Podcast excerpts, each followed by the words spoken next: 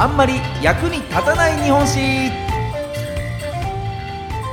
この番組は歴史大好き芸人僕シロップ純平が歴史上の人物や出来事の中で多分テストにも出ない知っていても誰も得しないそんなエピソードをお話しする歴史バラエティ番組です。さあ今回ご紹介するのはこちらの出来事。本能寺の変。まあ、本能寺の変といえばですね、もう日本で一番知られている大事件、歴史上の大事件じゃないかなと思いますよね。まあ、あの、織田信長さんが命を落としました明智光秀さんによるクーデターということで、もう本当小学校の頃から習ってるんじゃないかなということでね、多くの方が知っている。で、さらに、え今、大河ドラマでね、えー、放送されております「どうする家康」でもこの配信日の、えー、翌々日になりますかね、えー、この本能寺の変が描かれるということで、まあ、どのような描かれ方をするのかなというところとっても気になるところではあるんですがさあこの本能寺の変なぜ注目されているかというとやっぱりこう大きな事件であるということとともにですねこうミステリーが謎がたくさんあるからというところでもあるんですよね。なので今日はこの謎について、えー、掘り下げていきたいなと思います。早速参りましょう。本日の役立たずポイント1つ目はこちら。そうだったっけ？本能寺の変。ままずはね、えー、復習というところで、習ったりはしてるんですけれども、意外と本能寺の変、あれなんだっけ？まあ言ったらあれだよね、光秀が信長を撃った以上ぐらいにしかね、なんとなく覚えてないですから、ちょっと振り返っていきたいなというふうに思います。えー、時は1582年6月21日のこと。まあ、今からで言うと441年前になりますかね。えー、京都の本能寺という、まあ、お寺に滞在していた織田信長をこう家臣である明智光秀が急に攻めてきて信長がもうどうしようもねえってなって、えー、自害してしまったというのがまあまあ言われているものですね。で背景としてこう織田家というのは天下統一を目指してもう各地に日本全国各地にこう軍を派遣していてでこう中国地方でね戦っていた秀吉からあの、すいませんと、もう戦がちょっと思うように進まないので、ヘルプよこしてもらえませんみたいな。ね、えー、そういったあのー、まあ、依頼が来たわけですね。要請が来たと。で、そこで信長はもうすでにこう、大体落ち着いてたね、えー、こう、近畿の管理を任せていた明智光秀さんに、もう、ちょっとなんか、秀吉がね、なんか普通回ってないみたいだから、つって、ヘルプ行ってくれる？つって。ね、だからあのー、ちょっと支店の方にね、ヘルプ回してあげてよ、みたいな。そんな感じで命令をしまして、で、えー、軍を整えた光秀ではこう中国地方にこうヘルプに行くと出発すると見せかけて急に方向転換をして本能寺を襲ったというふうに言われてますね。ただこれね、このミステリーのこう一つ目として重要なのが、信長の遺体が見つからなかったというふうに言われてることなんですよね。ねこのね、あのー、本能寺の変の騒ぎを聞きつけて、こう近くの阿弥陀寺というお寺のね、お坊さん、まあ、ちょっと織田家ともね、えー、非常に、えー、信仰ゆかりのある方が、こう、弔いのために、えー、信長さんの遺体を回収したっていうふうにも言われてますし、他にもね、こう、忍者が、秘密裏にこう運び出したなんていう風な説もあったりですとか、まあ、とにかく遺体が見つからなかったという風に伝えられてるんですよね。で、これ信長がね、本能寺で撃たれたという知らせを聞いた秀吉さんはもうすぐに、こう、中国地方での戦をですね、こう、一旦ちょっとやめて、もう停戦して、すいません、ちょっと一旦、一旦ちょっと止めます、タイムです、つって。で、まあ、停戦をまとめて、えー、すぐに明智光秀を撃つために、もう近畿地方まで1週間ほどで戻ってきてるわけですね。まあ、これが、あの、俗に言う中国大返しというふうに言われるんですけれども、で、この明智光秀を撃って、その後秀吉が天下人となりましたという流れれですね。で、この光秀と秀吉の戦いのこの勝敗の分かれ目となったのが、この信長の遺体が見つからなかったことなんですよね。光秀からするとこう遺体をね信長の遺体を回収してそれをこう周りに見せびらかすことでほら俺信長撃ったんだぞ俺強えんだぞみたいなね、えー、もうこれからは天下俺のもんだぞみたいなのをこう風潮して、えー、みんなにですねこう仲間になってほしかったんですけれどもなんせ信長の遺体がないもんですから信長撃ったぞって言ってもえ本当なんすか？ええ、またなんかもう口から出まかせ言ってません？みたいな。ちょっと狼少年的な感じでね、えー、信じてもらえなかったりとかっていうところで、要は証明ができない、信長が本当に死んだんだということを証明できないので、なかなか味方になってくれる武将が集まらなかったというふうに言われてますね。で、えー、一方、秀吉は中国から戻りつつ、各方面にね、信長様は生きてるぞというね、嘘情報を流したわけですよ。そうすると、こう、まだね、立場を決めていなかった武将たちというの、周りの武将たちというのは、これどっちを信じるかっていうと、どうしてもやっぱ証拠がない分、信長が生きてる方にかけた方が、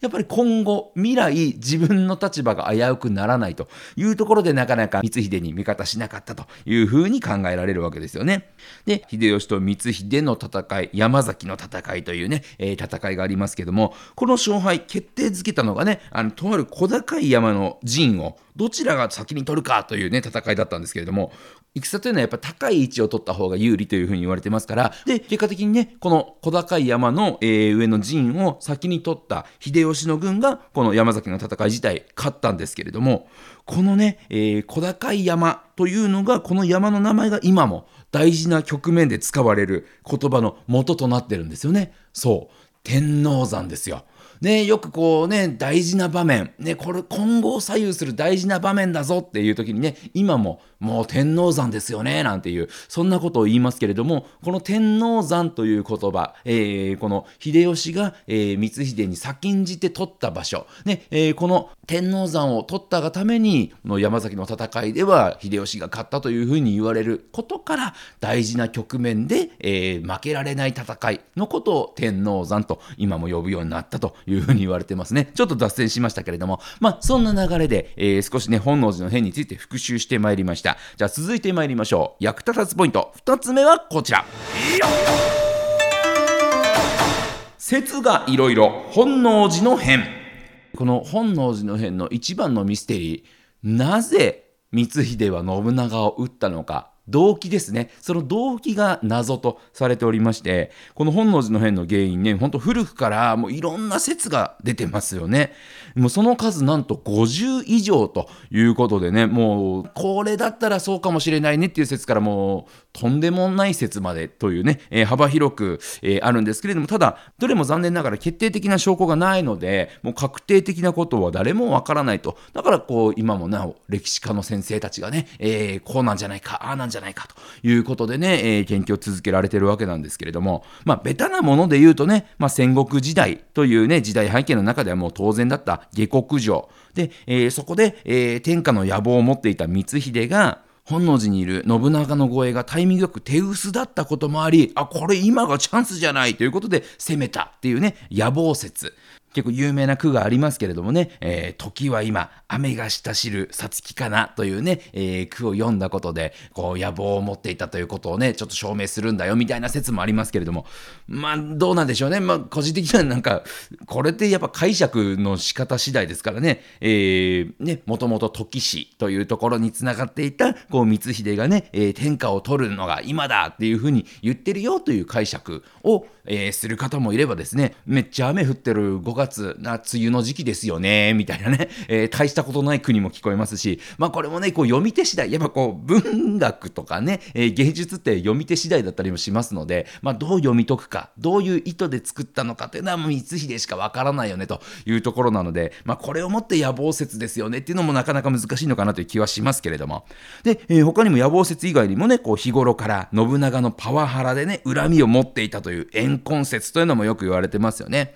で、この怨恨説の中の一つで言うとね、以前この番組のね、歴史上のハゲという回でもご紹介しましたけれども、光秀が勝手によその家からね、武将をヘッドハンティングしてしまって、それをもとにね、こう、信長にめちゃくちゃ怒られて、頭をベチベチベチベチみんなの前で叩かれて、そしたらね、あの、ベチベチ叩いた勢いが強すぎて、えー、光秀がつけていた面がボロッと落ちて、いや、お前ハゲとるやないかーいって言ってみんなに笑われた。そこで光秀は信長に殺意を抱いた、みたいなね、えー、そんな説もご紹介しました。まあこれもね、あのー、正直言ってとんでも説の方だと思いますけれども、そんなバカなというところもありますが、まあそういった説だったりっていうのももちろんありますし、まあその他にもね、あの、信長が家康を招いて、ちょっとパーティーするぜ、みたいな時にね、こう、おもてなし係を任されていた光秀のもとをね、信長がお準備進んでんの？なんつって様子見に来た時に、えー、なんか魚の腐ったような匂いがして、なんだこれくっせえな、大丈夫か？みたいな。で、えー、よくよく見てみたらなんかこうね、お魚があって、こんな腐りかけたお前魚出そうとしてたのか？っつって、信長がブチ切れて、こう、光秀ボコボコにしたなんていうね、えー、説もあったりしますけれども、まあ、この説もいろんな説がまたね、こう、細分化されてまして、本当にね、こう、料理として出そうとしてたのが、なんか濃いのお魚で、それが本当にちょっと傷んでたっていう風な説もあればですね、別の説ではね、あの、これ実は光秀の地元滋賀県に伝わる発酵食品の船寿司だったというふうにも言われてましてね。だから別に腐ってた、悪くなってたわけじゃなくて、あくまで発酵してただけ。で、と、とても美味しいものを食べさせようということで、伝統料理船寿司を用意してただけなのに、勘違いされてボコボコにされて、それで本能寺の変を起こしたみたいなね。そんな風に繋がる説もあったりするんですよね。だからもうひょっとするとね、あのー、伝統料理のせいで本能寺の変が起こったとすればですね、ちょっと滋賀の人たちのせいじゃないかと。まあそんな結論になったりもするんじゃないかなという気がしますけれどもね。まあ他にもね、こう黒幕説なんていうのもよく言われてまして、もう力を持ちすぎたね、えー、信長を消すために、まあ朝廷だったりとか、足利将軍家が光秀に命じて信長を殺させたなんていう説もあったりしますけれども、これも本能寺の変の前にね、えー、光秀とこの朝廷だったり、将軍家、足利家だったりとかが、こう、密に連絡を取ってたよみたいな記録が残ってるわけじゃないので、これもあくまで想像の域を出ないというところではありますけれどもね。まあそれで言うとね、個人的にね、ああ、そういう考え方もあるんだなということで面白いなと思ったのは、キリスト教を布教するためにね、信長と協力関係にあったイエズス会の人々が、こう、信長がね、こう、急にもかある時から、自らをなんか神ですみたいなね、えー、ことを言い始めたと。ね、あのー、安土城のね、天守閣も、あの、天を守るという字じゃなくて、天の主と書くというふうにも言われてたりしますから、いやもう我こそは天の主だ、神だっていうふうにね、えー、言い始めちゃって、ね、神を信仰する、えー、キリスト教の方々からすると、神をなどるとはとんでもねえやつだなということで、えー、消されたんじゃないかっていうね、そういった説なんかもあったりしますんで、ああ、なるほど、そういった見方もあるんですね、なんていうふうに思いますけれども。あとは信長が死んでね、一番得した人物、秀吉が黒幕だったんじゃないのっていう説なんかもありますよね。えー、中国大返し、先ほどお伝えした中国大返しも、もともと本能寺の変が起こるということが分かってたから、こう事前に準備もできたわけで、そんなね、停戦交渉がすぐまとまったりとか、ね、こう中国地方からから近畿地方まで数百キロという距離がありますから、そこをね、たった1週間で戻ってくるのはちょっと無茶なんじゃないのっていう風なね、えー、ことから、もともとね、秀吉と光秀が繋がってて、で、こう、光秀に、こう、実行させた後で、その実行犯である光秀を撃つことで、秀吉が自分の立場を確固たるものにしたんじゃないか、みたいなね、そんな説もありますけれども、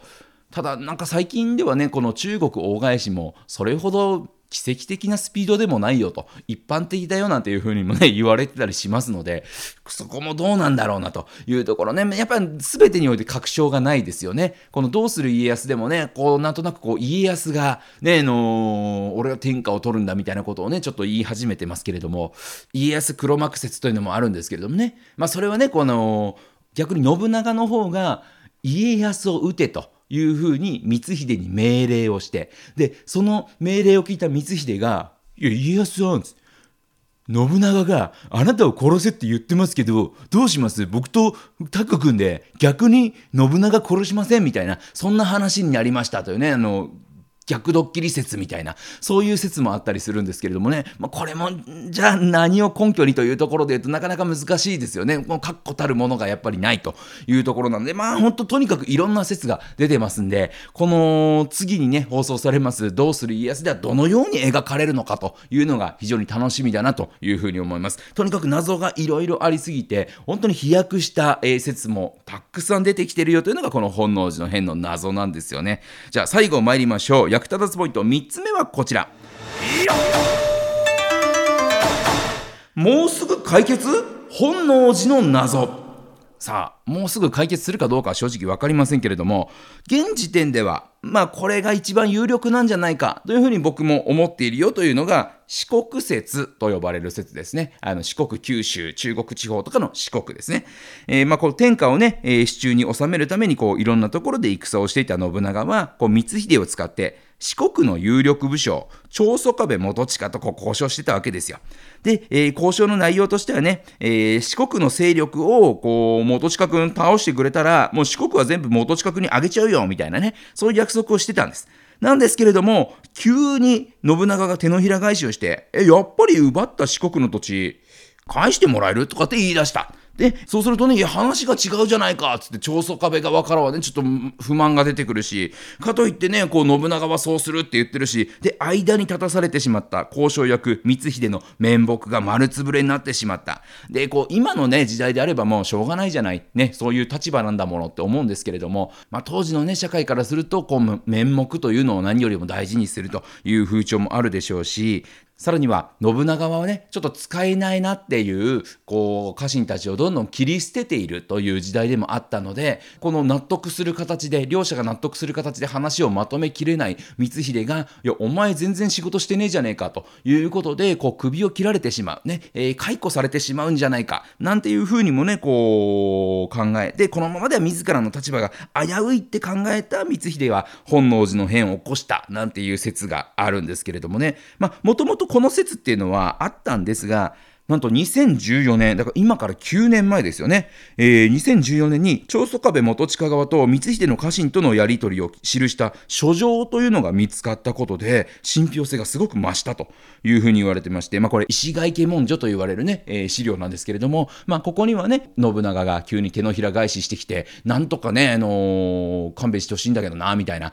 えー、ことをこう送ってる、そんな文章なんですけれども、まあそれが見つかったことにより、今話した説がね、ある程度、あ本当なんだなというふうには見えてきてますからまあそこでねあの決定的な証拠とまでは言えないかもしれませんけれどもまあそういった資料などからこう四国説というのが有力なのかもしれないなと。ただね、実際のところ、まあ、四国でそういった揉め事があったよというのは事実だとしても、だからといって光秀が、まあ、それを原因にしてね、こう本能寺の変を起こしたかっていうと、そこ直結はしないのでね、なんとも言えませんけれども、ただ何がすごいかって、ね、この